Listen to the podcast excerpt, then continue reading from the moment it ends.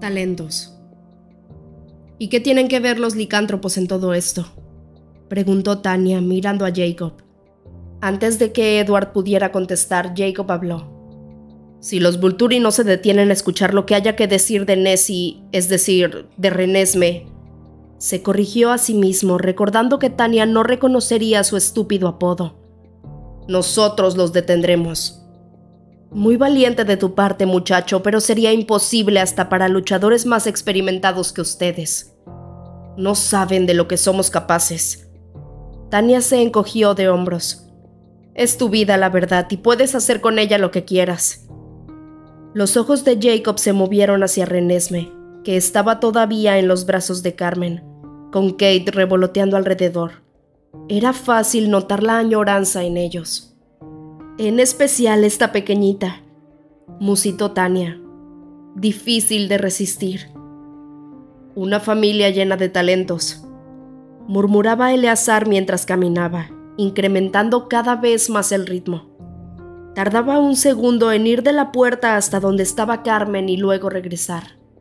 Un padre lector de mentes, una madre escudo, capaz de blindarse y la magia con la que esta niña extraordinaria nos ha hechizado. Me pregunto si hay un nombre para lo que ella hace, o si esta sería la norma para un híbrido de vampiro. Como si algo así pudiera considerarse normal, vaya, un híbrido vampiro. Perdóname, dijo Edward con voz aturdida. Se acercó a Eleazar y lo tomó por el hombro cuando giraba para volver hacia la puerta. ¿Cómo llamaste a mi esposa? Eleazar miró a Edward con curiosidad y abandonó por un momento su manía de pasear. Escudo, creo que dije. Me está bloqueando justo ahora, así que no puedo estar seguro. Me quedé mirando a Eleazar con las cejas fruncidas debido a la confusión. Escudo. ¿Qué quería decir con que lo bloqueaba? Yo solo estaba allí, justo a su lado, sin hacer nada en mi defensa. Un escudo, repitió Edward desconcertado. Vamos, Edward, por favor, si yo no puedo leer en ella, dudo que tú puedas. ¿Puedes escuchar sus pensamientos ahora? Le preguntó Eleazar. No, murmuró Edward. Pero jamás he podido hacerlo, ni siquiera cuando era humana. Nunca. Eleazar pestañeó. Qué interesante, eso indicaría un talento latente bastante poderoso. Si ya se manifestaba de forma tan clara antes de la transformación. No puedo encontrar ningún cambio por el cual abrirme paso a través de su escudo para ver de qué se trata. Todavía no ha de estar madura en ese sentido, solo tiene unos cuantos meses. La mirada que le dirigió a Edward era casi de exasperación. Y aparentemente no está consciente en absoluto de lo que hace. Para nada. Qué ironía. Aro me envió por todo el mundo en busca de este tipo de anomalías, y tú simplemente te tropiezas con ella por accidente y ni siquiera te das cuenta de lo que tienes. Eleazar sacudió la cabeza con incredulidad. Yo puse mala cara. ¿De qué hablas? ¿Cómo puedo yo ser un escudo? ¿Qué quiere decir eso? La única imagen que acudía a mi mente era la de una ridícula armadura medieval. Eleazar inclinó la cabeza a un lado mientras me examinaba. Supongo que éramos demasiado formales en la guardia sobre este tema. La verdad es que categorizar un talento es un asunto subjetivo y azaroso. Cada don es único y nunca se repite lo mismo dos veces. Pero tú, Vela, eres bien fácil de clasificar. Hay aptitudes que son puramente defensivas, que protegen algunos aspectos del portador, y a esos siempre los hemos llamado escudos. Nunca has comprobado tus habilidades, no has bloqueado a nadie más además de a mí y a tu compañero.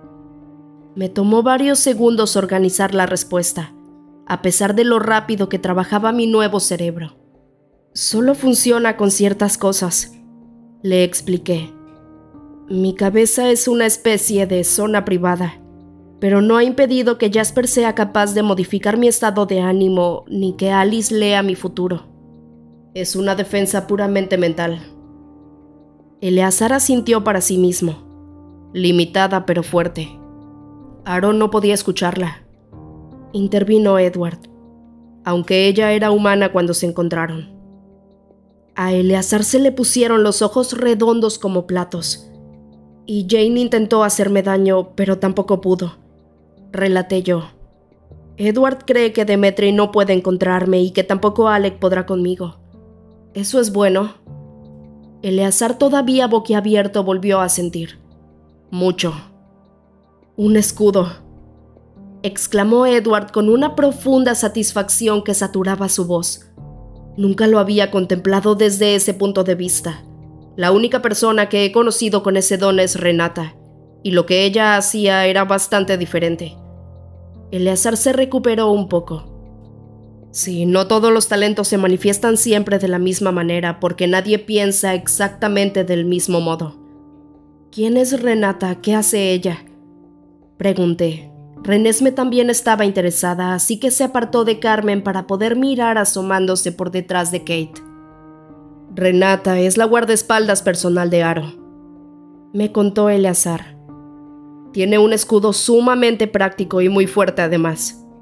Vagamente recordaba una pequeña multitud de vampiros que rodeaba a Aro en su macabra torre. Algunos hombres, otras mujeres. No me podía acordar de los rostros de las mujeres en aquel recuerdo desagradable y terrorífico. Una de ellas debía ser Renata. Me pregunto si... musitó Eleazar. Ya ves, Renata es un poderoso escudo frente a un ataque físico. Siempre está junto a Aro cuando hay una situación hostil, y si alguien se le acerca se encuentra desviado. A su alrededor hay una fuerza casi imperceptible que repele. Simplemente te vas en una dirección que no habías planeado previamente, con la memoria confundida, como si en primer lugar te hubieras planteado ir en otra dirección. Puede proyectar ese escudo a varios metros de donde se sitúa, también protege a Cayo y a Marco cuando es necesario, pero Aro es su prioridad. Entonces, lo que hace en realidad no es físico. La mayoría de los dones que poseemos surgen de la mente. Si ella intentara rechazarte, me pregunto quién ganaría. Sacudió la cabeza. Nunca había oído que los dones de Alec o Jane hubieran sido burlados. Mami, eres especial. Me dijo Renesme sin sorpresa alguna, como si comentara el color de mi ropa. Me sentí desorientada. No ya sabía cuál era mi propio don. Lo único que creía tener era ese autocontrol superlativo que me había permitido terminar bien el año de neófita que tanto me intimidaba. La mayoría de los vampiros solo tenían un don, ¿no? ¿Sería que Edward había tenido razón desde el principio? Antes de que Carlyle sugiriera que ese autocontrol podría ser algo fuera de lo natural, Edward pensaba que mi contención era producto de la buena preparación, objetivos y actitud, tal como había dicho. ¿Cuál de los dos tenía razón? ¿Había algo más que yo pudiera hacer? ¿Había algún nombre o categoría a la que yo pertenecía? ¿Eres capaz de proyectarlo? Preguntó Kate con gran interés. ¿Proyectarlo? Inquirí yo a mi vez. Empujarlo al exterior, fuera de ti misma. Me explicó Kate. Proteger a alguien además de a ti misma. No sé, nunca lo he intentado y tampoco sé cómo hacerlo. Bueno, puede que no sea posible, repuso ella con rapidez. El cielo sabe que yo llevo trabajando en eso durante siglos, y lo más que he logrado es hacer correr una especie de corriente sobre mi piel. Me quedé mirándola, perpleja. Kate tiene un don ofensivo, me explicó Edward, muy similar al de Jane. Me alejé de ella automáticamente y se echó a reír. Yo no lo uso en plan sádico, me aseguró. Es solamente algo muy útil cuando tienes que luchar. Las palabras de Kate me calaban lentamente y comenzaban a crear relaciones en mi mente. Proteger a alguien además de a ti misma, había dicho ella, como si pudiera haber alguna forma de incluir a alguna persona en mi extraña y estrafalaria cabeza silenciosa. Recordé a Edward encogiéndose sobre las antiguas piedras de la torre del castillo de los Vulturi. Aunque era un recuerdo humano, era más agudo y doloroso que la mayoría de los demás que guardaba, como si hubiera sido grabado en los tejidos de mi cerebro. ¿Cómo podía lograr que eso no volviera a ocurrir? ¿Qué pasaría si pudiera protegerlo a él y a Renesme? ¿Qué pasaría si tuviera la menor posibilidad de escudarlos a todos? Tienes que enseñarme a hacerlo, Insistí, agarrándola del brazo sin pensarlo. Enséñame cómo. Kate se encogió ante la fuerza de mi agarre. Quizá podría hacerlo si dejas de intentar machacarme el antebrazo. Ah, lo siento. Tu escudo está actuando, seguro, dijo Kate. El movimiento que hice podría haberte arrancado el brazo. ¿No sientes nada en estos momentos? Eso no será necesario, Kate. Ella no quería hacerte daño. Masculló Edward, pero ninguno de nosotros le puso atención. No, no siento nada. ¿Estabas haciendo lo de tu corriente eléctrica? Sí. Vaya, nunca había encontrado a nadie que no la percibiera, fuera inmortal o cualquier otra cosa. ¿Dijiste que la proyectabas sobre tu piel? Kate asintió.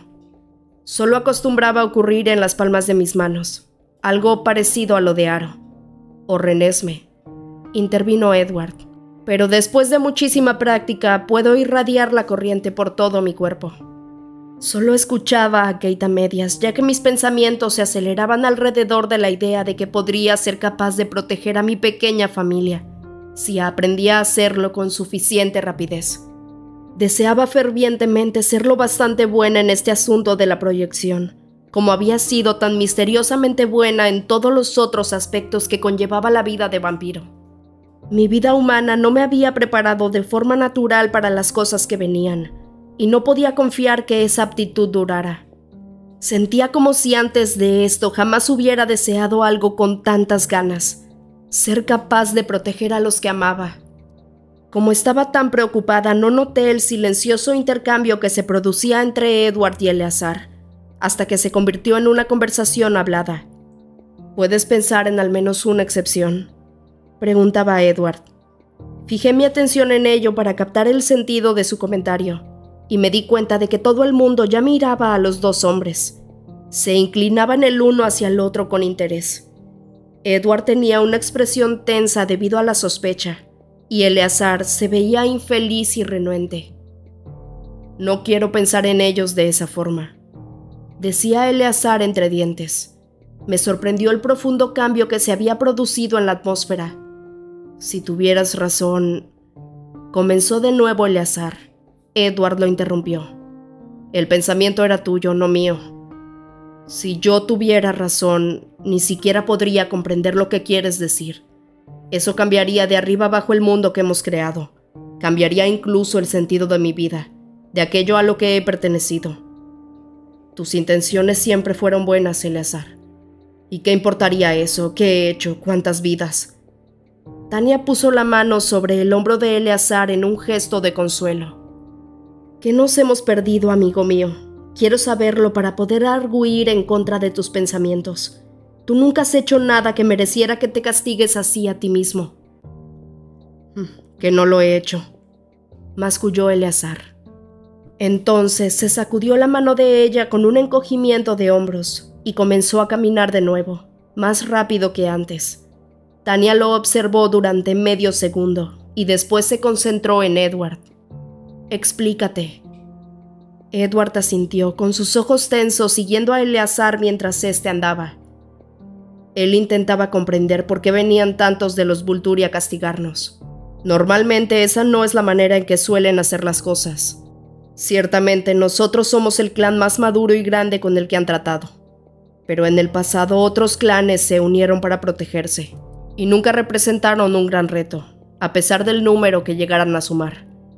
Nosotros estamos más íntimamente ligados y ese es un factor que hay que tener en cuenta, aunque no el principal. Recordaba otras veces en que algunos clanes han sido castigados por una u otra cosa, y se le ocurrió que hay un patrón. Un patrón que el resto de la guardia no habría notado nunca, ya que Eleazar era el encargado de pasar la información confidencial a Aro en privado. Este modelo se repite más o menos cada siglo. ¿Y cuál es el patrón? Preguntó Carmen, que observaba a Eleazar igual que Edward. Aro no asiste personalmente a una expedición de castigo con frecuencia, explicó Edward. Pero en el pasado, cuando Aro quería algo en particular, no tardaba mucho en encontrar evidencias de que tal cosa o cual clan había cometido un crimen imperdonable. Los antiguos decidían entonces acompañar a la guardia para observar cómo se impartía justicia, y cuando el clan estaba definitivamente destruido, Aro garantizaba el perdón a aquellos miembros cuyo pensamiento, según declaraba él, mostraran un arrepentimiento especial, Siempre resultaba que justamente ese vampiro era el que tenía un don que Aro admiraba tanto. A esa persona siempre se le daba un lugar en la guardia. El vampiro con su don era integrado con rapidez, siempre agradecido por el honor concebido. Nunca hubo excepciones. Debe ser algo embriagador ser escogido, sugirió Kate. Hmm. Bramó Eleazar, todavía en movimiento. Hay alguien en la guardia, explicó Edward para que comprendieran la reacción de enfado del vampiro, llamada Chelsea, que tiene influencia sobre los lazos emocionales entre las personas, tanto para consolidarlos como para soltarlos. Puede hacer que alguien se sienta vinculado a los Vulturi, que quiera pertenecer a ellos y complacerlos. Eleazar se interrumpió bruscamente. Todos nosotros entendíamos el porqué de la importancia de Chelsea en una lucha podía provocar que se disolvieran alianzas entre los clanes, y de ese modo podíamos vencerlos con mayor facilidad.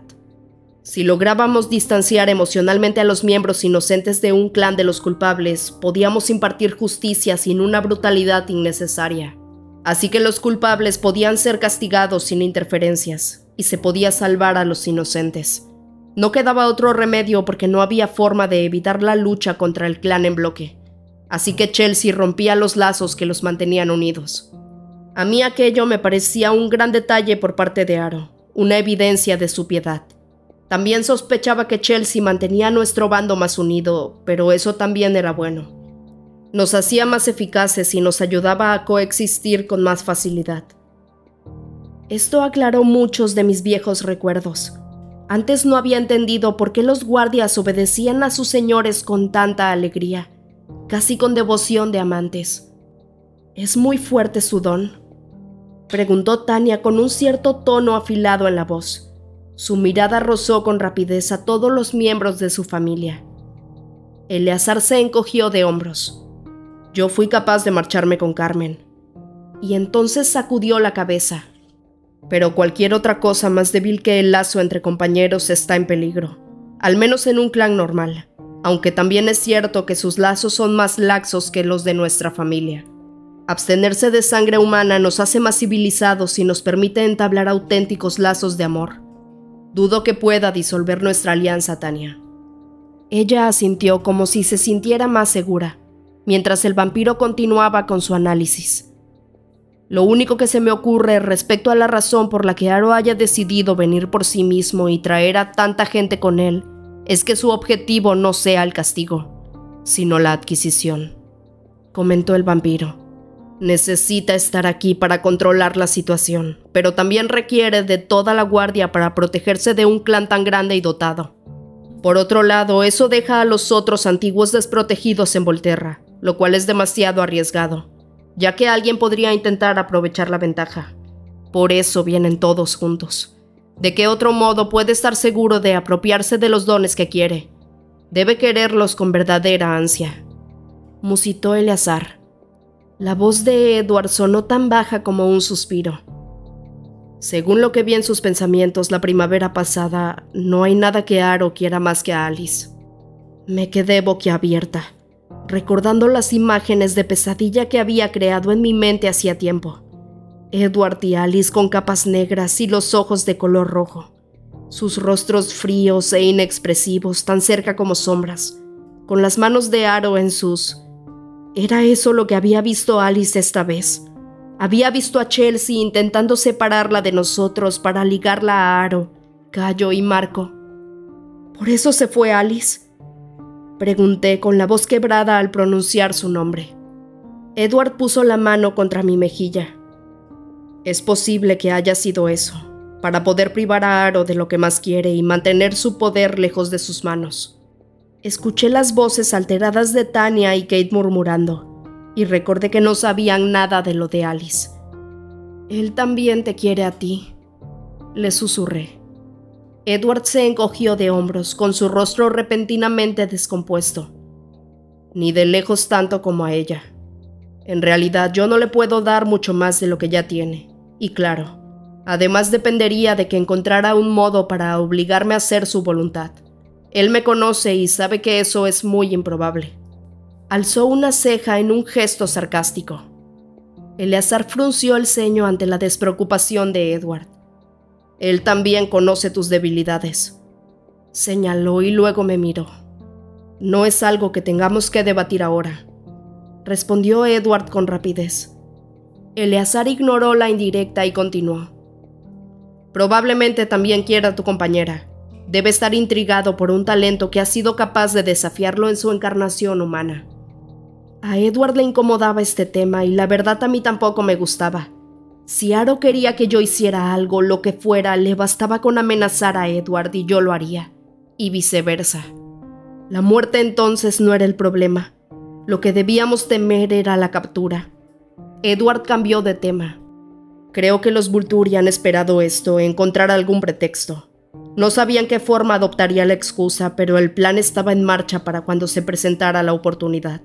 Por eso Alice vio su decisión incluso antes de que Irina la provocara. Sencillamente porque ya había sido tomada. Solo esperaban a que algo pudiera justificarla. Si los Vulturi abusan de la confianza que todos los inmortales hemos puesto en ellos, murmuró Carmen. ¿Acaso eso importa? preguntó Eleazar. ¿Quién nos creería? E incluso aunque otros se convencieran también de que están explotando el poder que tienen, ¿qué diferencia habría? Nadie puede enfrentarse a ellos y vencer. Aunque parece que algunos estamos lo bastante locos como para intentarlo, murmuró Kate. Edward sacudió la cabeza. Solo están aquí para servir de testigos, Kate. Sea cual sea el objetivo de Aaron, no creo que esté preparado para manchar la reputación de los Vulturi con este asunto. Si podemos rechazar los argumentos que tenga en contra nuestra, se verá obligado a dejarnos en paz. Claro, murmuró Tania. Nadie parecía convencido. Durante unos cuantos y largos minutos ninguno dijo nada. Entonces escuché el sonido de los neumáticos de un coche girando en la carretera hacia el camino de tierra de los Colen. Maldición, Charlie. Mascullé. Quizá a los de Denali no les moleste subir al primer piso hasta que... No. Repuso Edward con voz distante. Sus ojos se veían lejanos y miraban inexpresivamente hacia la puerta. No es tu padre. Su mirada volvió a concentrarse en mí. Alice envió a Peter y Charlotte finalmente. Es momento de prepararse para el siguiente asalto.